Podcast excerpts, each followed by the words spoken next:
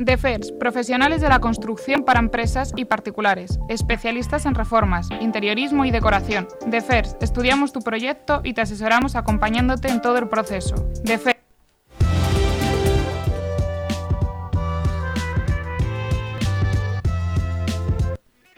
Aún hay algunos que piensan que la radio debe sintonizarse. Nosotros no. Descárgate la app de LGN Radio en Google Play o App Store.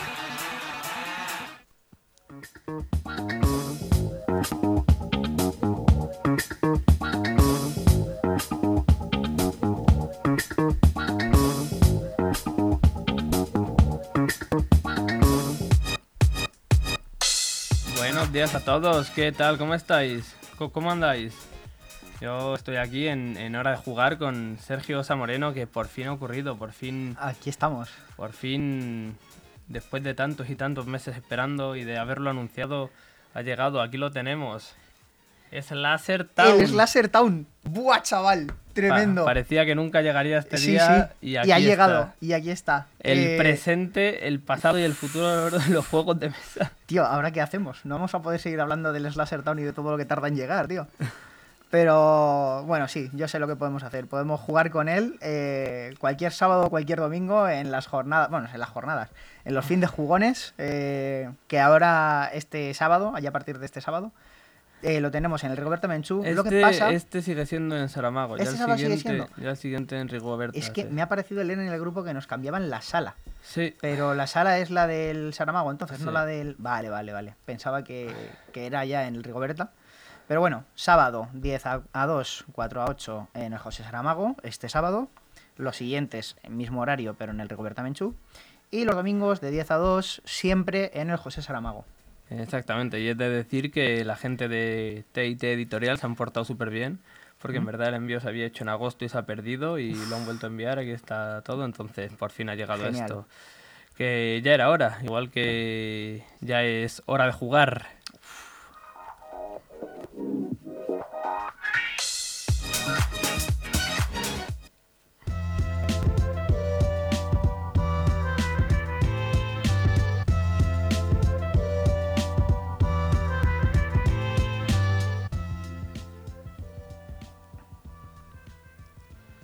Pues nada, este fin de semana fueron las, las LES, la Ludo Ergo Zoom, y pues eso, intenté estar ahí el mayor tiempo posible. El viernes obviamente no pude ir, pero el sábado sí que estuve, por la mañana al menos, y el domingo todo el día. He de decir que el sábado mañana sí que, por la reducción de aforo esta que se anunció que hubo, y por el cambio de última hora de la pista de hockey y demás, sí que hubo unas colas bastante voluminosas. Aún así creo que nadie se quedó fuera. Brutal. Al principio el mercadillo estaba petado de gente y el domingo cuando fui no había nadie. O sea, el sábado había colas de, de- de casi de una hora de cola y el domingo no había nadie. Casi que te pagaban por entrar. Pero es que también anunciaron que el domingo iba a haber un... O sea, que hubo también como otro problema, ¿no? Aparte de lo del partido este de hockey, me suena que anunciaron que el domingo iba a haber otra cosa. Y quizás por eso la gente prefirió ir el sábado y el domingo no. Pero bueno, de todas formas, si el sábado y el domingo la gente, nadie se quedó fuera, todo el mundo pudo acudir, podemos decir que fue un éxito de Sí, evento. sí, estuvo, estuvo bien. El- lo que pasa es que es eso, se ha notado, digamos, la diferencia con respecto a otros años, la reducción de aforo y demás. Este año a mí me ha recordado mucho a tiempo a cuando lo hacían en Alcorcón, ahora 11 años, y que era un evento pues más familiar, más cerraico, más pequeño, porque este año solo han tenido el pabellón principal y donde han puesto el mercadillo.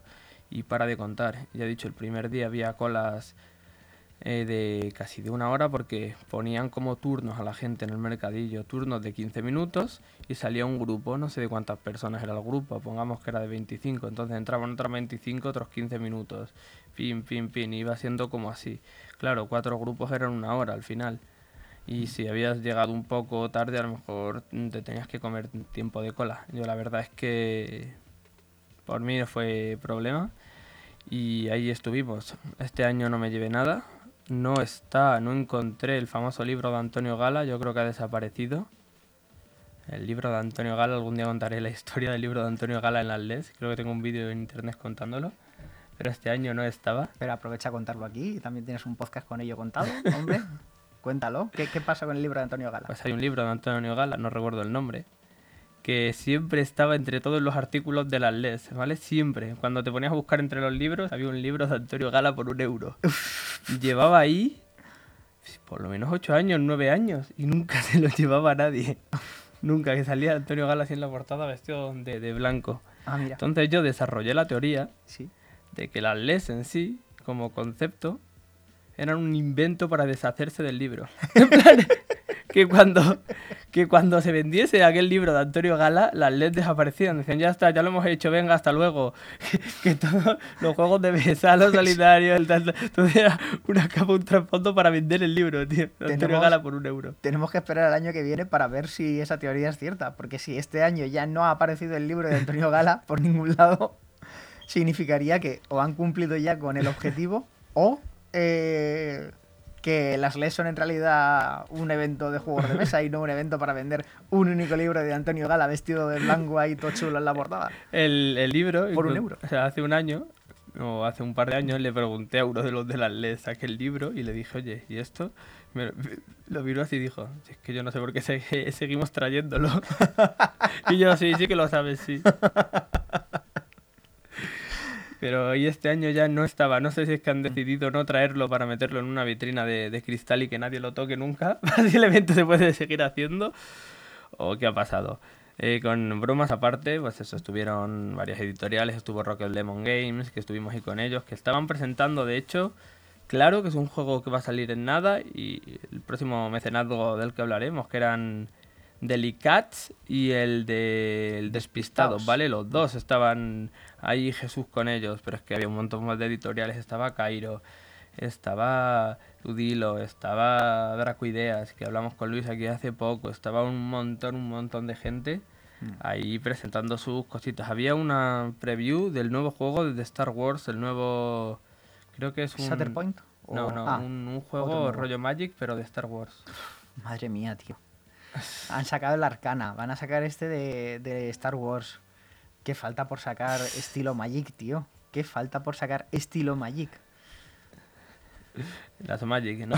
Las Magic, Magic estilo Magic, tío. Sí, sí. Que encima las propias Magic también están sacando temáticas de otras cosas. Claro, Los, claro, claro. los eh, jolín, no se llama Mundos en Colisión, no me acuerdo ahora cómo se llama, pero vamos, eh, universo de. Warhammer, universo de Transformers, universo del Señor de los Que Anillos. van a sacar en breves el de Jurassic Park, Es verdad, que están guapísimas las cartas de, de Jurassic Park de Magic. Que Estamos Madre aquí mía. rollo quejándonos. Sacarán uno de Magic Torrente, tío. ¿Te imaginas, chaval? Me gustaría ver la carta del mono de Torrente 2. ¿Sabes? En plan. La carta de. Franco el perro también, tío. Bueno, que nos estamos ya. Sí, sí, nos estamos divagando muchísimo. y Que eso, que. mm, delicados y despistados. que las lees, las lees bastante bien. El domingo, ya digo, se notó mucho que no había tanta gente y que tal. Y mm, las cosas transcurrieron con normalidad. El domingo ya sí que es verdad que quedaba bastante broza en el mercadillo. Zack estuvo a nada, porque no te tenía suelto, pero estuvo a haber tenido suelto de haberse comprado el juego de mesa de Masterchef en el mercadillo. Dios mío, chaval. Y. ¿qué sé? Y poco más. Yo en el sorteo del final, el sorteo. Porque sabéis que hay un sorteo por papeletas, con el que te llevas varias em, cestas de regalo. Y después el sorteo solo por asistir, que son cosas random. Pues me llevé un juego, lo tengo ahí en casa, ya, ya veré de qué va y se jugará y demás. Y delante mía había una chavalina que tendría 8 o 9 años que cada vez que decían un número se enfadaba porque no era el suyo. Y acabó súper enfadada. Lo que moló es que la tocó una cosa, eh, se alegró, pero después se enfadaba porque no le tocaba ni a su hermana. Entonces, bueno, todo, Madre todo mía. bien. Y después, el, el- como he dicho, estaban ahí los de Rocket Lemon Games ahí presentando Delicats y Despistados, ¿vale? Que son sus dos nuevos juegos que han decidido hacer un solo mecenazgo para ambos, ¿vale? Em, ¿De qué van? Pues uno es un juego de gatos y otro es un juego de granja en general, con estética así muy infantil. El del despistado, que es el de la granja, la dibujante Ana Marco es la misma que dibujó a los goblins del, del Maltrago, ¿vale? Y ahí estaban presentándolos. El de Delicats, cada uno tiene un gato. y tienen como que ir descubriendo qué comida le gusta a los otros gatos con distintas Ah. cartas, algo así es. Y el de despistados, eh, la verdad es que no sé de qué va, sé que es de, mm, de animales, como que le prestan cosas a otros animales y las pierden. Entonces como que se hace una red de cartas de a quién le has prestado qué y tienes que ir adivinando sin que adivinen lo que, que tú tienes. En plan, no sé si jugando cartas o preguntando cosas o cómo, o cómo va. Entonces, ahí están, son dos juegos graciosetes, dos juegos para toda la familia. El Delicats me llama especialmente la atención porque uno de los creadores es Eloy Pujadas y Eloy Pujada mola, es el de Shikoku y el de el del festival. Entonces, son dos juegazos y yo tengo, mírale aquí. Yo, Sí, yo sí. tengo toda mi, mi esperanza puesta en Eloy Pujadas siempre. Eh, ah, no, festival. Estaba. mm, ¿Shikoku es en las escaleras? Sí. ¿Y cuál es entonces el que es como un ajedrez con el. Onitama. El Onitama. Estaba confundiendo el, festi- el Shikoku con el Onitama. Y el Onitama pasa y el Shikoku con el festival. ¿Sabes Una cómo, cosa se, muy rara. ¿Sabes cómo se llama el creador del Onitama? ¿Cómo? Sanpei Sato. Desde aquí un Ah, saludo a un Sanpei saludo a Sato. Sanpai Sato. ¿Y qué es lo que... mm, ¿Qué niveles de aportación tienen? Pues por 15 euros te puedes llevar el... el se llama Gato Mickey's, el pack, y es el Delicats, eh, más los gastos de envío, ¿vale? Por 16 euros en las nubes, se llama el este, y es al contrario, es el despistado, más eh, los gastos de envío, más los desbloqueables. Después por 28 te llevas eh, uno de ellos más un juego que ya tengan en catálogo, rollo el Ripa Parajote, Rabbit Robots, etc, etc. Bueno. ¿Vale? Por 29 los dos juegos, Por un euro más, ni tan mal. ¿vale? Los dos juegos me refiero a Delicats y Sí, sí, Despistados. Por 40 tienen Delicats más Despistados más Claro, que es el, es el juego este que he dicho que van a Es sacar el, el mes que viene, en unos días, que estaban haciendo torneos tal y, de, y demás. Y no sé exactamente de qué irá, claro, porque la verdad es que no tuve tiempo para, para jugarlos, porque estuvimos ahí con unas mesas eh, de parte de la asociación eh, demostrando juegos y enseñando a jugar a Volt Action y a SPQR, entonces estuvimos ahí liadillos, pero el claro, pues mm, tiene, tiene pintón. Y después el resto ya son rollo packs de tiendas, ¿vale? ¿Cómo está, en qué estado está el Berkami? Le quedan 26 días, tiene 175 aportaciones, eh, lleva 5.230 euros de 444 que necesitaba. Dios mío. No, pero 4.470, eh, 44, o sea, 4444. 4, 4. 4.444. Pensé que era 444, No, nada no, más. Y digo, joder, un juego baratito de. De, De producir, no, de no, producir y llevan 5.000. Me o he sea, columpiado. Un poquito. 4.444. Vale, pero llevan Y- 5.220, 30. 30. Y poco más, y lo ha sacado Rocket Lemon Games, o lo va a sacar. Así que esto ya está financiado, ¿vale? Le quedan aún un mes entero para que la gente vaya ahí metiendo. La verdad es que no sé qué desbloqueables tienes, podría bajar a verlos un poco, ¿vale? Pero son, pues, la caja más molona, mejorar algunos componentes, cositas así. Y su- supongo que después irán mejorando aún Me más. mola que todos los desbloqueables son eh, números repetidos. O sea, 5.555, 6.666, 7.777, 8.888. Me flipa, todos de eh, uy, en 1111. Sí. Está brutal. Así que este, esto es básicamente los Berkamis que hemos traído hoy. Que, bueno, ahora eh, pasaríamos como normalmente a las partidas semanales, que normalmente os traigo un jueguito, pero hoy yo me tengo que ir un poquito antes, así que os dejo con este tremendo eh, locutor, que es Adrián Eden, para que os dé el resto de, del programa. Vaya, Eh, una lástima tener que irme pronto, pero sabéis que como Terminator volveré. Sí. Un saludo, gente. Venga. Nos vemos.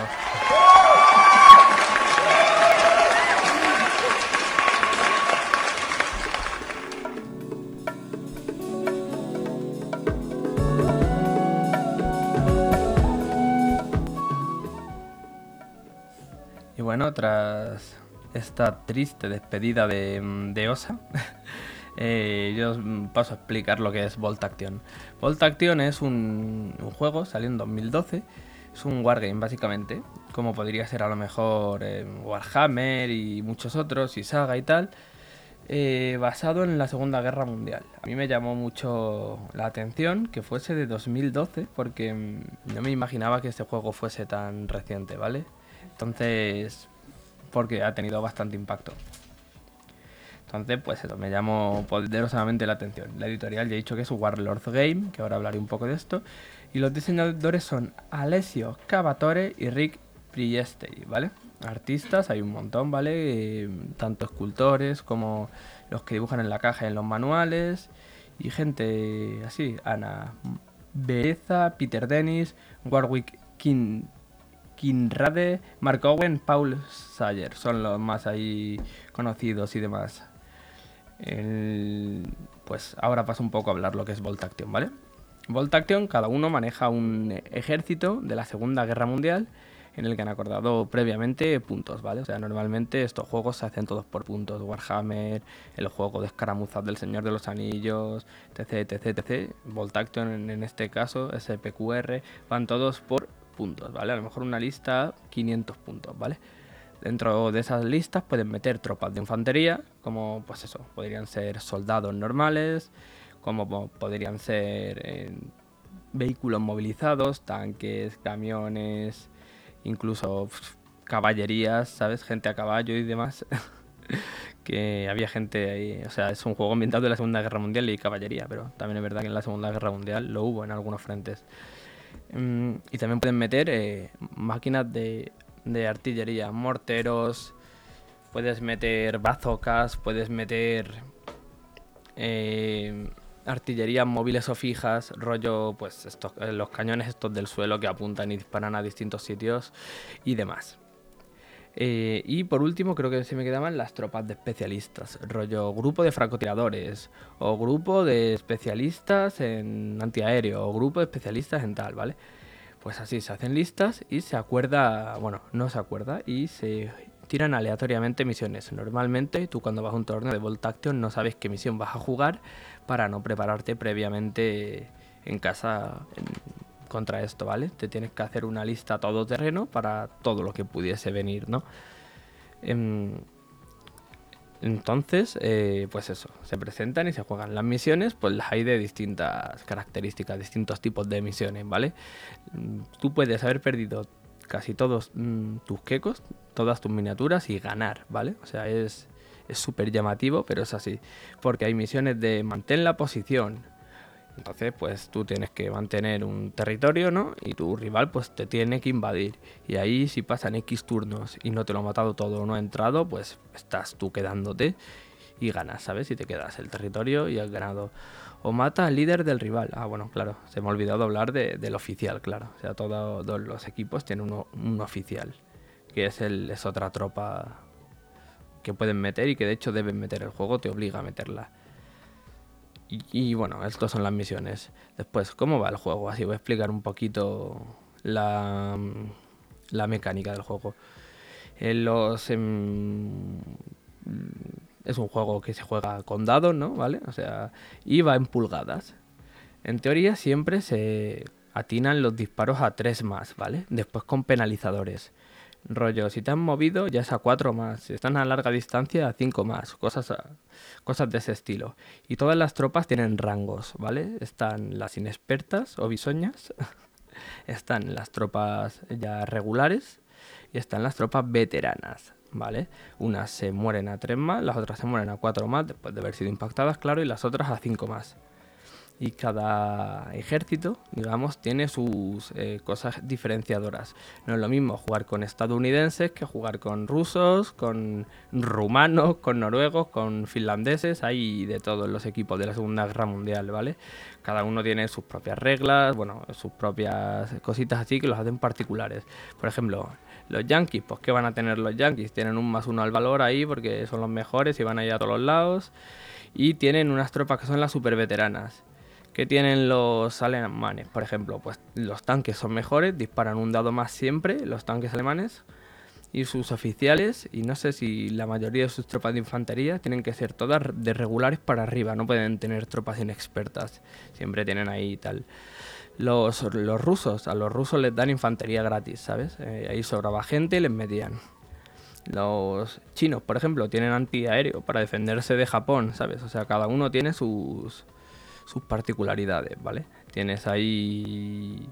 A mí me llama... O sea, yo jugué un torneo con rumanos, por ejemplo, que tenían apoyo alemán y podían meter tres artillerías. O sea, son cosas ahí guays. Mm, bueno, eso, que me estoy desviando un poco. Se impacta a tres o más, siempre que no haya modificadores, y se mueren según el rango de la tropa. Y parece simple, pero después, claro, van metiendo millones y millones de mini reglas. Esto, disparan aquí con una plantilla, a lo mejor los bazocas o los morteros, los tanques se mueven de distinta manera, obviamente que los camiones, que pueden hacer más giros o que los vehículos mixtos, ¿sabes? O sea, Volt Action es un juego para dedicarle tiempo y demás. Seguramente en un futuro llamemos a, una amiga, a Zelda, que es eh, campeona del mundo con rusos, o sea, es la mejor rusa, y nos pueda contar ella ahí más o menos más sobre el juego. Yo voy a meter hoy unos primeros apuntes. Eh, se suele jugar eso, misiones, ¿vale? Que se pueden alargar pues según el número de puntos. No es lo mismo jugar a 300 puntos y una misión ahí facilita que a lo mejor pues te tiras jugando una orilla y ya has acabado a jugar ahí a listas de 600 puntos que a lo mejor pues ya estás dos horas o por ahí dándole ¿qué más ejércitos hay? pues bueno básicamente todo lo de la segunda guerra mundial también hay japoneses hay italianos hay tropas partisanas hay eh, finlandeses hay de todo y eh, una cosa que está muy guay y es muy característica de Volt Action es el sistema de asignación de iniciativa, por decirlo así. En estos juegos normalmente juega uno su turno, lo acaba y juega el otro su turno, ¿vale? Uno mueve todos sus quecos y el otro los mueve todos. Uno dispara, el otro dispara. Normalmente es así, ¿no? En todos estos juegos. Kill Team va alternando. Juego yo, juegas tú, juego yo, juegas tú. ¿Cómo va aquí? Vale, pues aquí cada unidad que hayan metido tiene un dado, ¿vale? Entonces coges todos los dados, tanto de tu unidad como las del rival, ¿vale? A lo mejor dados verdes y dados grises, por ejemplo. Y los metes en una bolsa que no se vea nada, no sea transparente. Si es, cierra la bolsa, se agita bien y metes la mano y sacas un dado. Si es de tu color, juegas tú. Si es del color del rival, juega el rival. ¿Qué se puede ver con esto? Pues situaciones muy raras en las que a lo mejor uno juegue tres turnos seguidos, después juegue el otro, después el otro vuelve a jugar dos. Y esto pues puede traer situaciones, claro, inesperadas. A veces no quieres actuar porque quieres que mueva al otro para dispararle y actúas. A veces quieres actuar y no puedes, ¿sabes? Eso es parte de la gran gracia que tiene Volt Action, el sistema de gestión de acciones. Eh, y a la vez los dados de Volt Action no solo te sirven para esto, para ver la iniciativa, sino en cada una de sus caras te pone cada una de las acciones que le vas a asignar a tu tropa, ¿vale? Está la acción de disparar, que es disparar, ¿vale? la acción de moverse, que es moverse normalmente las infanterías 12 pulgadas pudiendo asaltar cuerpo a cuerpo a otros, ¿vale?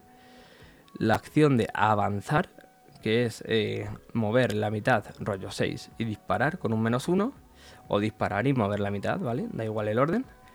Después tenemos la acción de cuerpo al suelo, tiras a tu tropa al suelo y tienes un menos 2. Eh, los rivales tienen todos un menos 2 para impactarla. Claro, tu tropa está refugiada ahí, no se la ve, entonces bastante bien.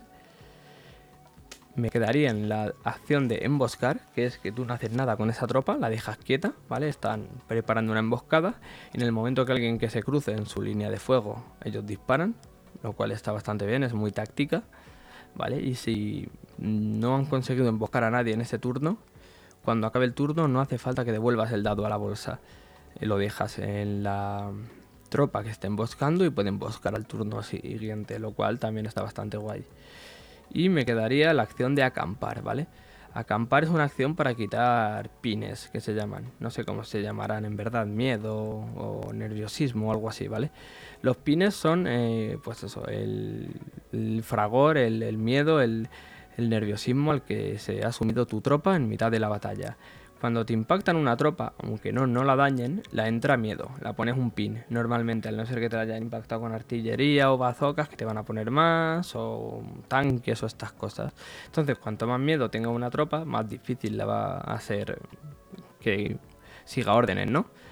cuando una tropa con pines tenga, se le asigne una orden, rollo avanzar, van a tener que chequear valor con un número objetivo, ¿vale? Depende de su valor de tropa. Por ejemplo, los regulares chequean a 8.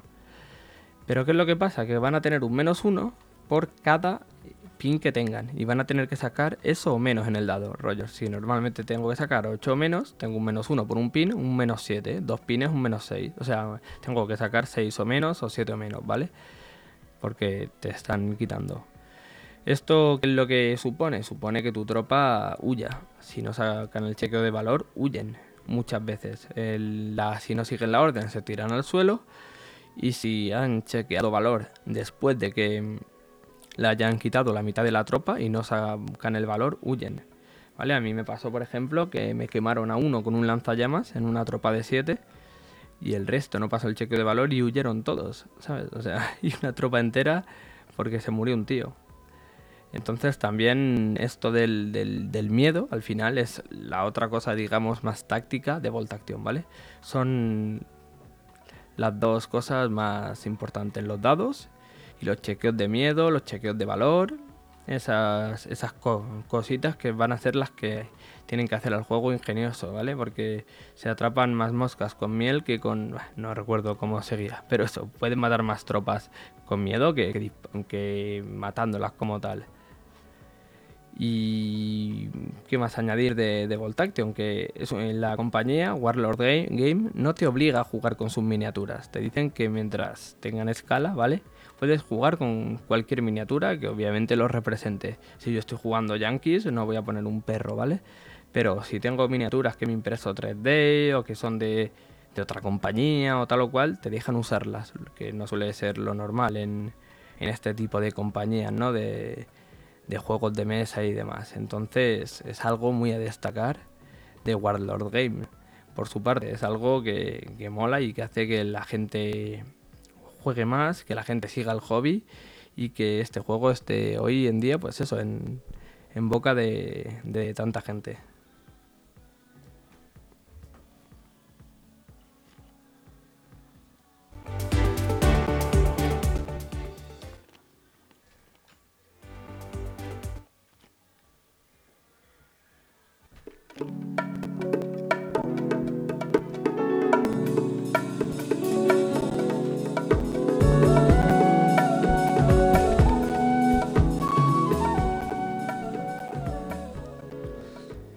Bueno, ahora voy a hablar del root.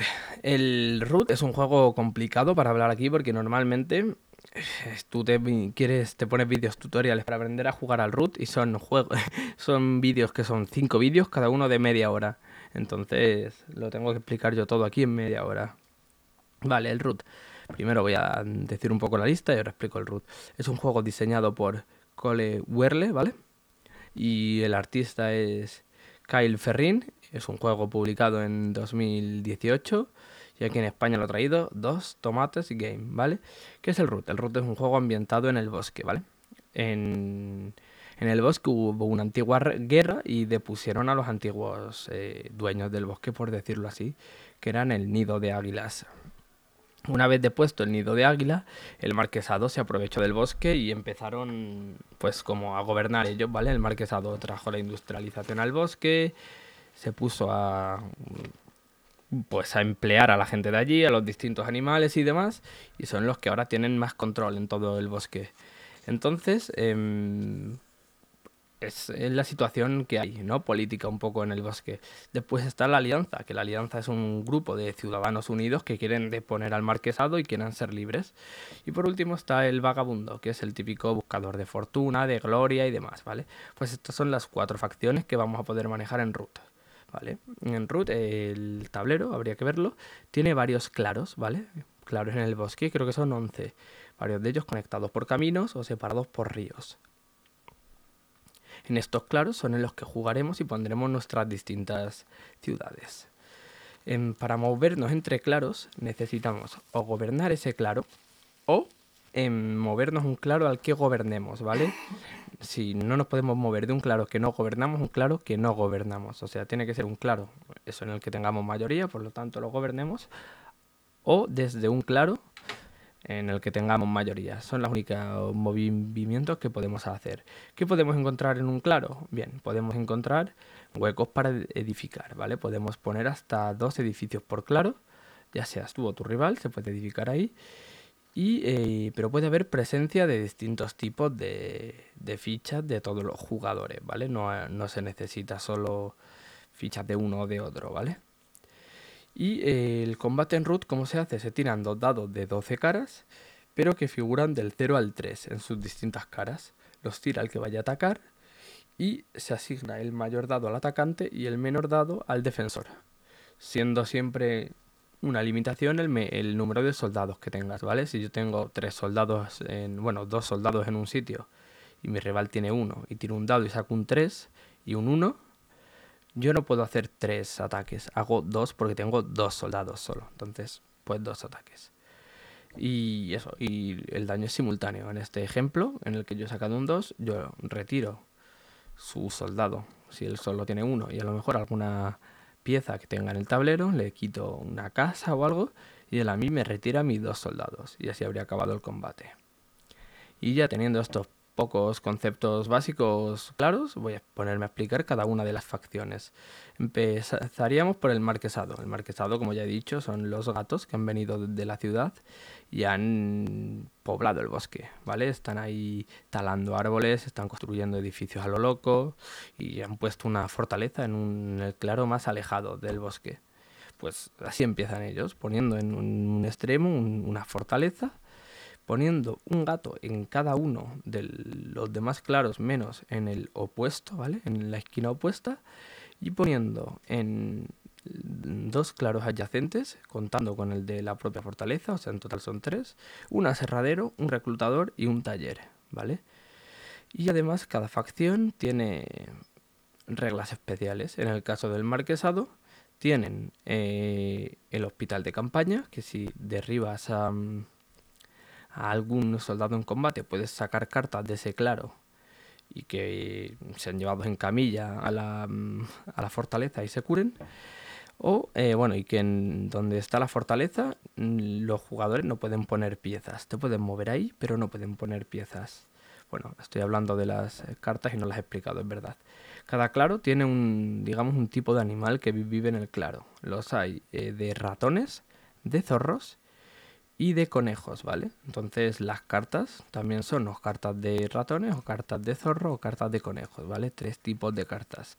También hay un cuarto tipo que son las aves, que son cartas comodín.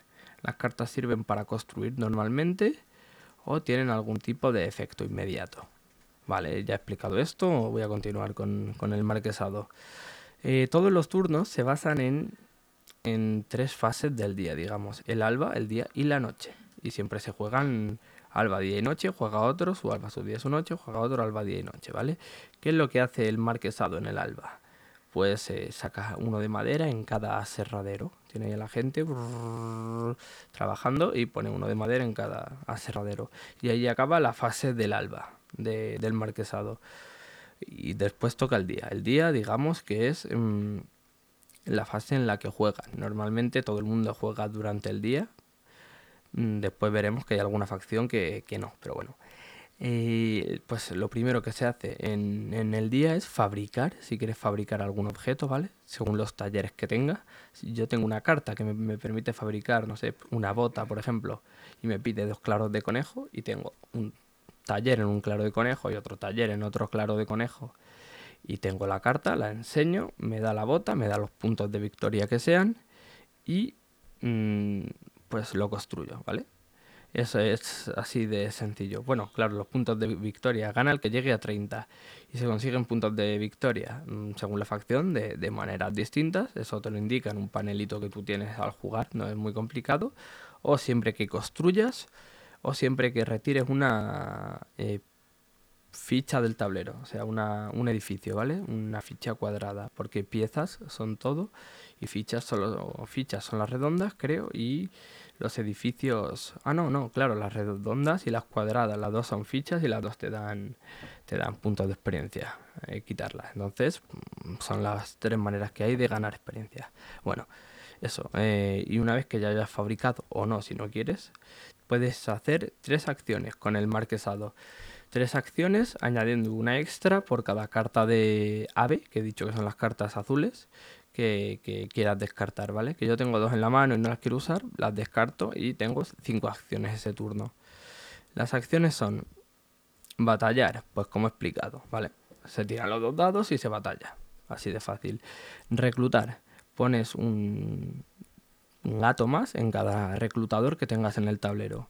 Esta solo se puede hacer una vez por turno. Yo no puedo reclutar, reclutar y reclutar, ¿vale? Pero sí puedo batallar, batallar y batallar, por ejemplo. Otra es marchar, ¿vale? Que es mover eh, dos movimientos. Puedo mover dos veces mm, con el mismo gato o bueno, en batallones de gatos puedo mover cinco a mi derecha y uno de la esquina para abajo, por ejemplo, lo que sea, pero son dos movimientos, como he explicado antes, con las reglas de movimiento. Em, construir, que es construir en algo en un claro, ¿vale? Gastando eh, la madera necesaria, ¿vale? Eso también te lo indica el panel de la facción. A lo mejor el primer aserradero me cuesta una madera, pero el segundo dos o tres o lo que sea, ¿vale? Eso lo vas viendo tú y lo vas poniendo. Pues eso sería construir otra de las acciones. Y la última, forzar producción. Forzar producción es descartar una carta de un claro donde tenga un aserradero y sacar más madera, ¿vale? Le dices ahí a los, a los animalitos, trabajad, trabajad. Y se ponen ahí a sacar más madera. Y mm, una vez hayas hecho tres acciones, más si has gastado cartas de aves, llega la fase de la noche. La fase de la noche simplemente robas una carta más una más por cada símbolo de robo extra que haya en tu tablero. Y si tiene más de cinco cartas al acabar el turno, pues descartas. Vendría el, nido de águilas como facción, ¿vale? El nido de águilas son los antiguos líderes del bosque. Entonces siguen teniendo por ahí como sus contactos, ¿no? Entonces las dos habilidades que tiene esta facción es que siempre que en un claro eh, empaten, ellos ganan. O sea, si, yo tengo dos figuras y tú dos figuras en un claro, eh, el claro es de ellos y no del rival. Normalmente no sería de nadie. Ellos en empate ganan. Entonces es un poco puñetero tenerlos ahí. Tienes que estar siempre con el rabillo del ojo vigilándolos. El setup, ¿cómo empiezan? Empiezan en la esquina opuesta al donde ha puesto el marquesado su fortaleza, que hemos dicho que se quedaba vacía esa esquina, y ponen su nido principal y seis, águilas. Después eligen de una baraja de líderes que hay al que más les convenga, cada uno tiene una habilidad distinta y pone los visires en distintos sitios. ¿Vale? Y coloca los dos visires donde vayan. Los visires son cartas que salen unos pájaros, pero cuentan como cartas azules. Ahora explicaré por qué. Ah, bueno, y la segunda habilidad de los águilas, que es el de desdén comercial. No les gusta el comercio, entonces siempre que construyan un algo, fabriquen algo en las fábricas, ¿vale? Eh, solo se van a llevar un punto, aunque la carta dice 3, se llevan uno. Vale, ¿cómo va lo de lo de los visires y tal que he explicado? En el panel de esta gente están el decreto que se llama, ¿vale? Tú en el decreto vas metiendo cartas y se tienen que resolver siempre de izquierda a derecha.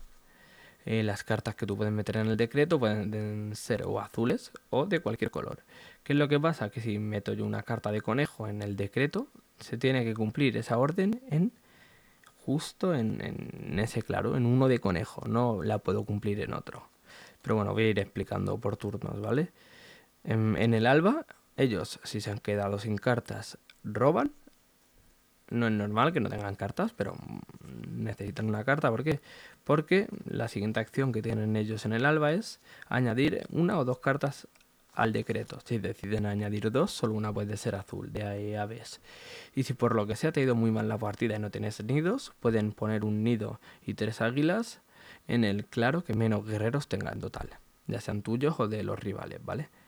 Em, durante el día, ¿qué pueden hacer? Pueden em, fabricar, ¿vale? Como he explicado antes. Eh, los otros, los gatos del marquesado lo hacen con fábricas, ellos lo hacen con nidos, ¿vale? Pero es lo mismo. Y mm, añadir cartas al decreto, bueno, y construir en el decreto, porque ya hemos añadido cartas, ¿vale? ¿Qué tiene el decreto? Pues lo primero es reclutar, ¿vale? Pones un número de soldados desde fuera adentro en el claro que te indique el decreto. Si yo he metido una carta de conejo en el decreto, pues recluto un águila en un claro de conejo. Si tengo una de conejo y una de zorro, pues, de pues llevo un águila y un... O sea, dos águilas, una en claro de conejo y otra en claro de zorro, ¿vale? Las, desde fuera las meto, ¿vale? Se cumplen siempre de izquierda a derecha y en los claros que yo haya indicado en el decreto. La segunda acción es mover, pues igual. Muevo desde los claros que en los que tenga eso, ¿vale? Si tengo mover desde claro de conejo, pues tengo que mover siempre desde claro de conejo hacia otro claro. Igual, se cumple después de haber hecho lo anterior. Batallar, el mismo concepto, batallas, ¿vale? Y el tercero, que es construir, que es poner nidos desde fuera a adentro. ¿Qué es lo que pasa? Que claro, hay un número de nidos limitados, obviamente. Entonces, mmm, aquí la de construir va siendo arrecada, ¿no? Porque tienes que ver qué es lo que metes. No puedes meter, por ejemplo, construir siempre en claro de conejos, porque, hostias, al final te vas a quedar sin claro. ¿Y qué es lo que pasa si decís, hostias, como enrevese mucho el nido de águila, no lo voy a poder cumplir?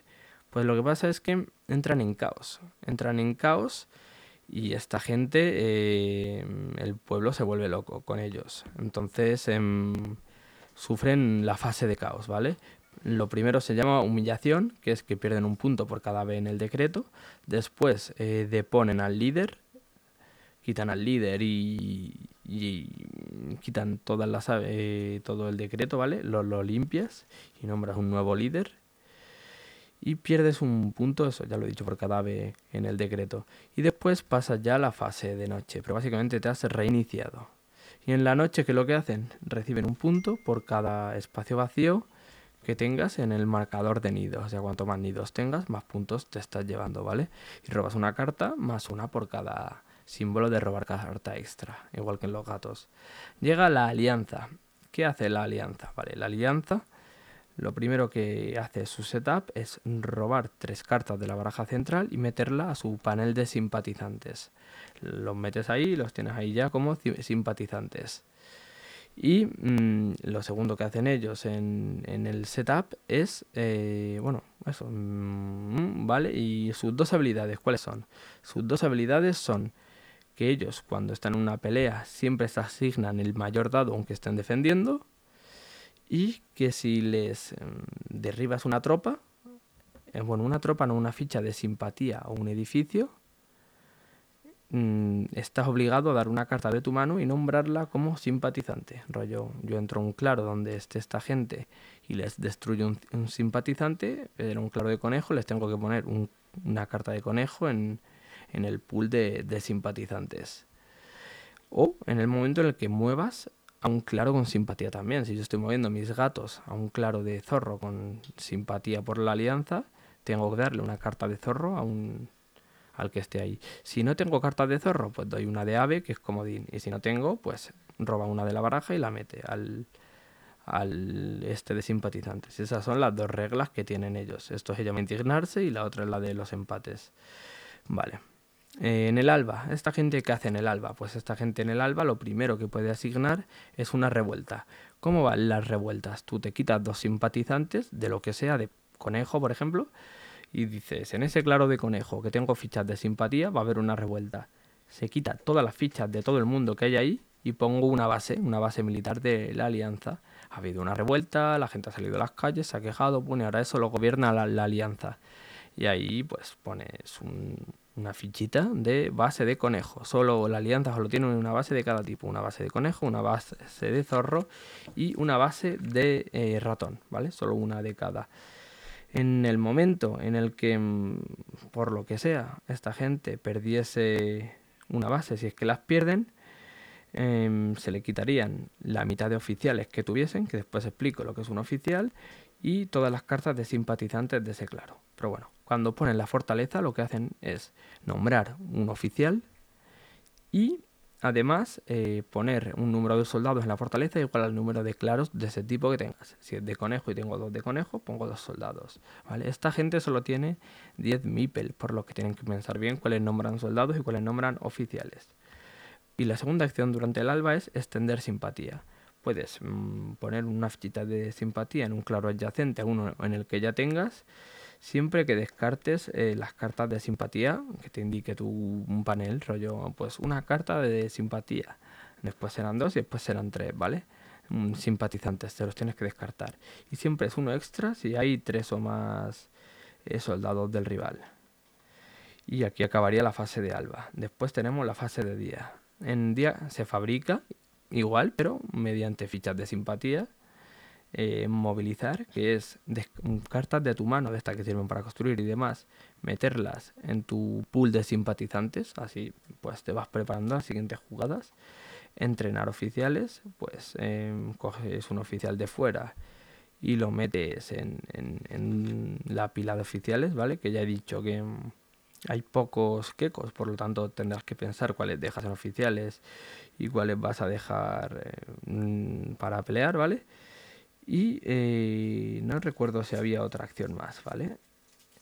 Y por último tienes la noche. En la noche em, es como digamos cuando esta gente brilla. es cuando juegan de verdad. Normalmente la gente no hace nada en la noche y esta gente tiene sus operaciones militares, ¿vale? ¿Cómo se hacen las operaciones militares? Pues según el número de oficiales que tengas. Si tengo una, hago una. Si tengo dos, hago dos. Si tengo tres, hago tres. Así. ¿Vale? ¿Cuáles son? Mover simpatizantes, o sea, mover simpatizantes no, militares, mover fichitas del tablero de un sitio a otro. Eh, organizar, ¿vale?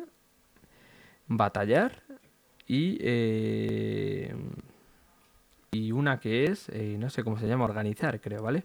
Organizar que es, yo llevo un soldado mío a un sitio, ¿vale? Con una acción de mover y organizo, digo, este soldado se va a poner aquí a instruir a la gente, le quitas y pones una ficha de simpatía en ese claro.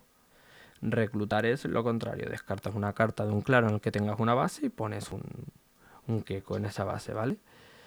Y estas son las acciones que hace esta gente. Y por último queda el, último personaje, el vagabundo, que es el más raro de todos porque va solo. Entonces dices, hostias, ¿cómo se jugará este, este tío? Pues el vagabundo eh, Gana igual cuando llega a 30 puntos y eh, puede pasar por cualquier sitio, ¿vale? Empieza metido en un bosque y después lo puedes sacar. Y no tiene penalizaciones al moverse y no se considera un guerrero.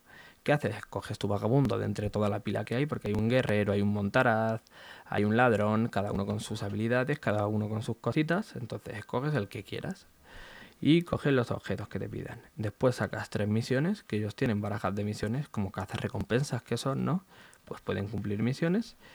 Y eh, ahí empieza el, vagabundo. ¿Qué hace el vagabundo durante las distintas etapas? Vale, pues el vagabundo eh, lo primero que hace en el alba es eh, refrescar dos objetos, porque este hombre va a tener objetos. Todos los objetos que hemos dicho que fabricamos, que no usa nadie, los usa él. Son para comercial con él. Pero bueno, Ahora explico lo de los objetos. Y eh, pues refrescas dos por cada T que tengas. Si tienes un T, refrescas dos. Si tienes dos, refrescas cuatro. Así. Y tres adicionales siempre. O sea, si no tienes tres, refrescas tres en verdad. Y si tienes uno, pues refrescas cinco. Así que bien. Y después puedes infiltrar al vagabundo, que es moverlo a un claro adyacente desde el bosque en el que estés sin ningún tipo de coste. Y a partir de ahí ya pues se juega el día. ¿Qué se hace en el día? Pues acciones igual a número de objetos y según el objeto, ¿vale? Las botas te ayudan a mover, ¿vale? Si tienes una bota, mueves una vez. Si tienes dos botas, mueves dos veces, así. Em, normalmente gastas una bota en un movimiento, al no ser que entres en un terreno hostil. Ahora explicaré lo de, las hostilidades.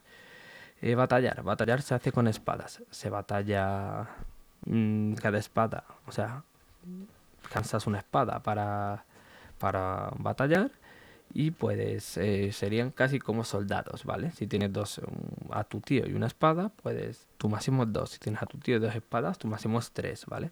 Como si tuvieses tres soldados. Pues batallas igual que, que se ha batallado siempre. Explorar, ¿qué es esto? En las ciudades hay ruinas, ¿vale? He dicho que se pueden construir hasta dos edificios. Pues hay a veces que ni eso vas a poder porque va a haber eh, ruinas y no se puede construir en las ruinas. ¿Qué es lo que hace el explorador, el, vagabundo? Explora las ruinas, por lo tanto las ruinas se, van, se pierden, y si hay algún tesoro dentro, se lo queda. Eh, se explora con una, antorcha, ¿vale? La antorcha la agotas y puedes explorar, así que sin problema. Eh, después tiene otra acción que se llama ayudar. Esta acción es, es comerciar, en verdad. Si alguien tiene un objeto, yo me quedo el objeto que él tenga. Si alguien ha construido una bota, me la quedo. Si han construido lo que sea, una antorcha, me la quedo. Y esa persona gana un punto. Y además sube uno en el track de relaciones del vagabundo, que lo explico luego. Porque esto es lo más complicado de este personaje. El track de relaciones con las distintas facciones.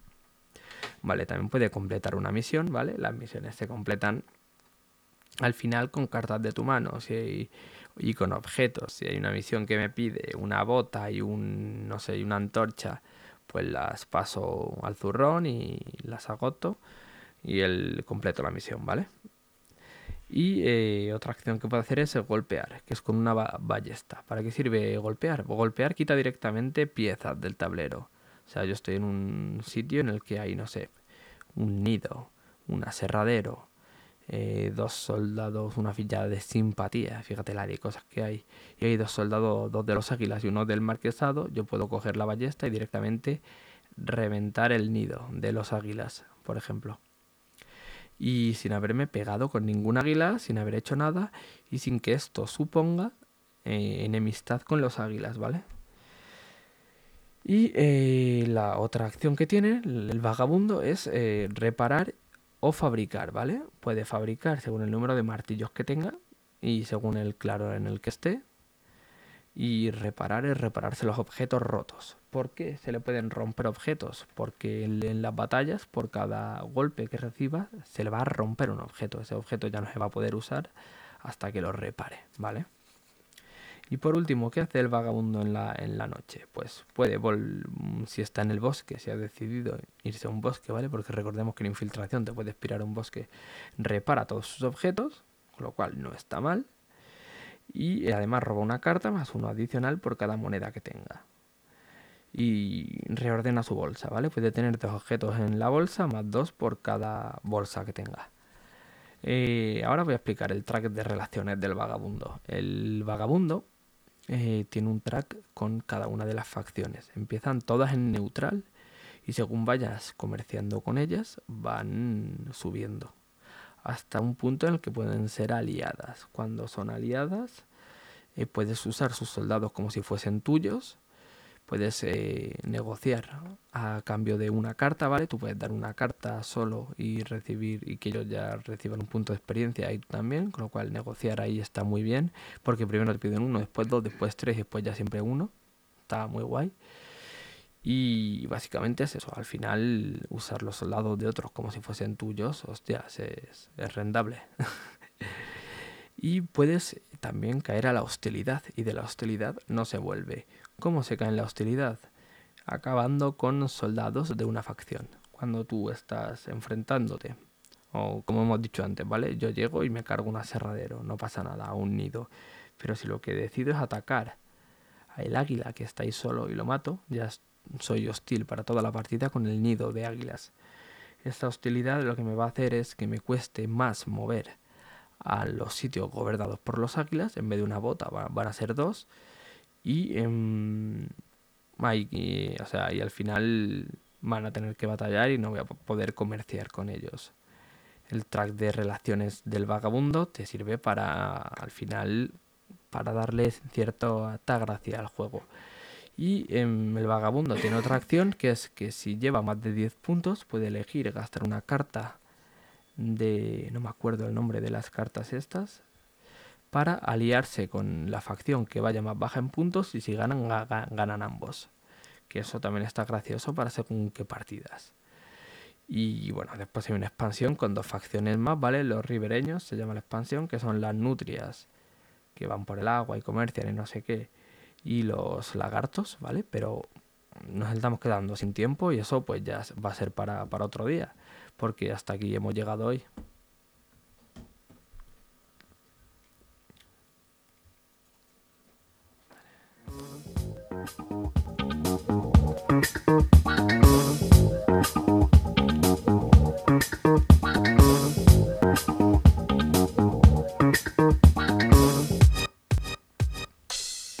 Y bueno, pues eso, hasta aquí hemos llegado. Se nos puede escuchar en directo en lgnmedios.com o en la app de LGN Medios. Se nos puede escuchar también por YouTube y en formato podcast en Spotify, en Evox y en Apple Music, ¿vale? En Spotify podéis buscar la lista de, Hora de Jugar de Sergio Zamoreno, que tiene dos, y una temporada 1 y una temporada 2. Y si queréis contactar, pues por eh, correo a radiojueganes.gmail.com En Telegram, ¿vale? Podéis entrar al grupo a partir de la comunidad, arroba comunidad jueganes y dais, dais a juegos de mesa. En Twitter, arroba jueganes. Y en Instagram, o jueganes con dos S, todo. O hora de jugar, ¿vale? Sin la E, solo hora, letra D y jugar. Y ya estaría. Así que aquí estoy porque he venido, porque he venido, aquí estoy.